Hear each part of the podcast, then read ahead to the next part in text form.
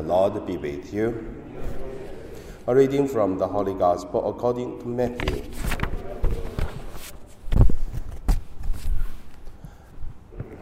When Jesus saw the crowds, he went up the mountain and sat down. His disciples came to him, and he taught them, saying, Not everyone who says to me, Lord, Lord, will enter the kingdom of heaven, but only the one who does the will of my Father in heaven. Everyone then who hears these words of mine and acts on them will be like a wise man who built his house on rock. The rain fell, the floods came, and the winds blew and beat on that house, but it did not fall because it had been founded on rock. And everyone who hears these words of mine and does not act on them will be like a foolish man who built his house on sand. The rain fell, and the floods came, and the winds blew and uh, beat against the, that house, and it fell, and great was its fall. The Gospel of the Lord. So today, my meditation, I name it uh, Foundations. The first, let us look at uh, the worldly foundations. Uh, in this world, for whatever government or society or business uh, uh, kind of uh, federations or some uh, club, for whatever. There are groups, and then they are doing things, uh, follow the way, and then based on something. I also would say many people think the foundation of uh, the groups would be such as uh, who has power, it seems who has the words to say, and who has money, who is in charge and also who have the skills to communicate with others, make a good relationship with others, and then the person will be pleasured by everyone like that. But somehow it seems like that. But if there are something big or something, it is the basic uh, rules, the things, then we will see these things doesn't work at the end because the foundation is not like that. And also, some people think uh, about uh, uh, use media. I know some officers in the government and make some uh, rules, and then so that we will make it. But also, I want to say, if there is something really black and uh, white, if something really you cannot uh, find the gray zone for doing things. And even you are hired like a king, we can see so many kings cannot do whatever they want. So there is the foundation, not uh, all these things.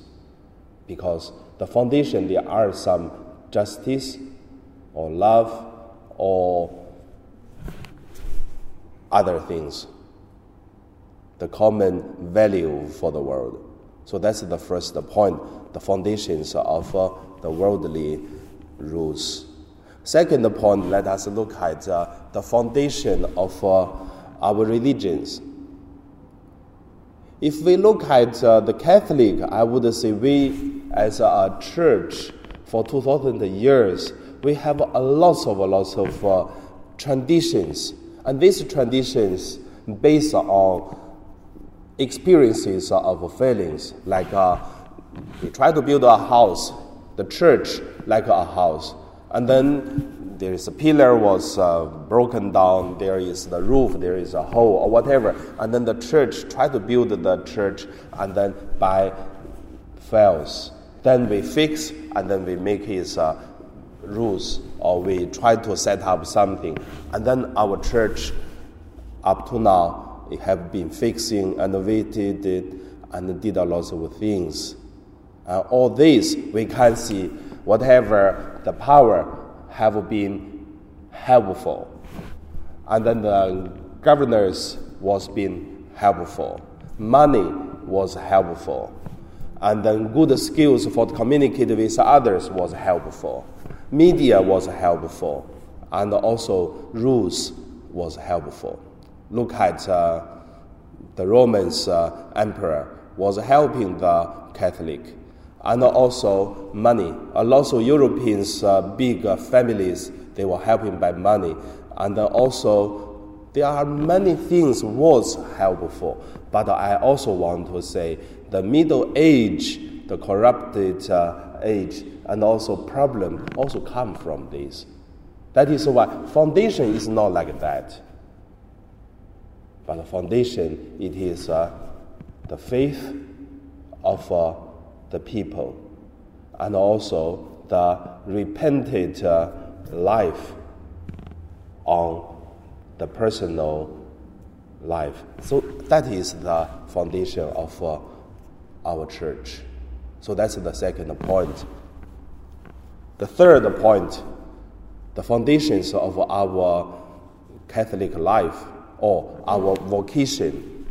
The foundation of our vocation as a Catholic or as a priest, personal for me, I believe is uh, like what I said power, rules, and then you know someone, uh, what this is helpful, but they are not the foundations. If that foundations, then you can see the church collapsed many times already.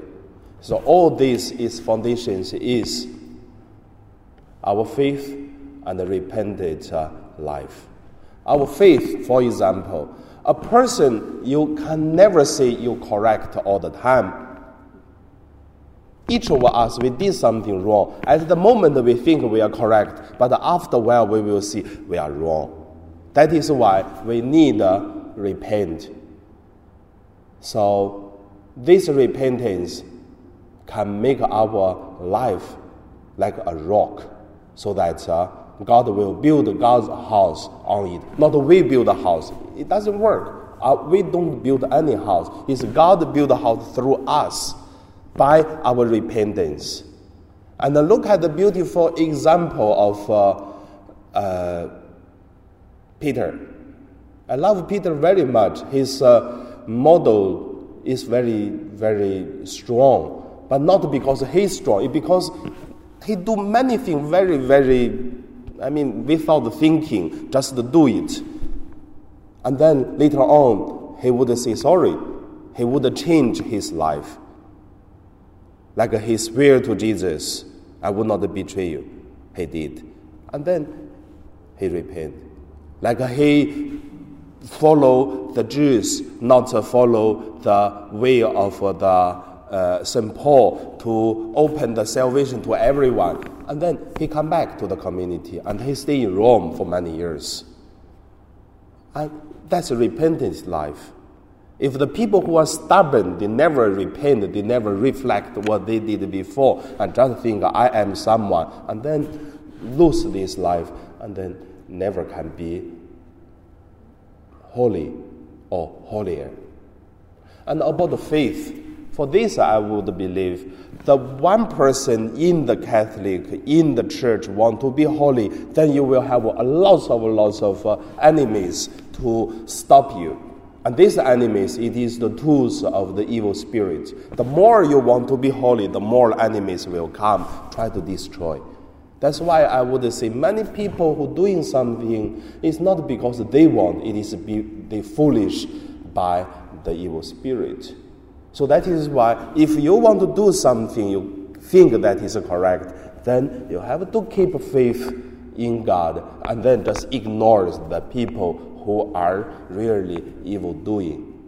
Still, I want to say no one is evil, it is only used by the evil spirit. So we have to keep this faith and continue work on.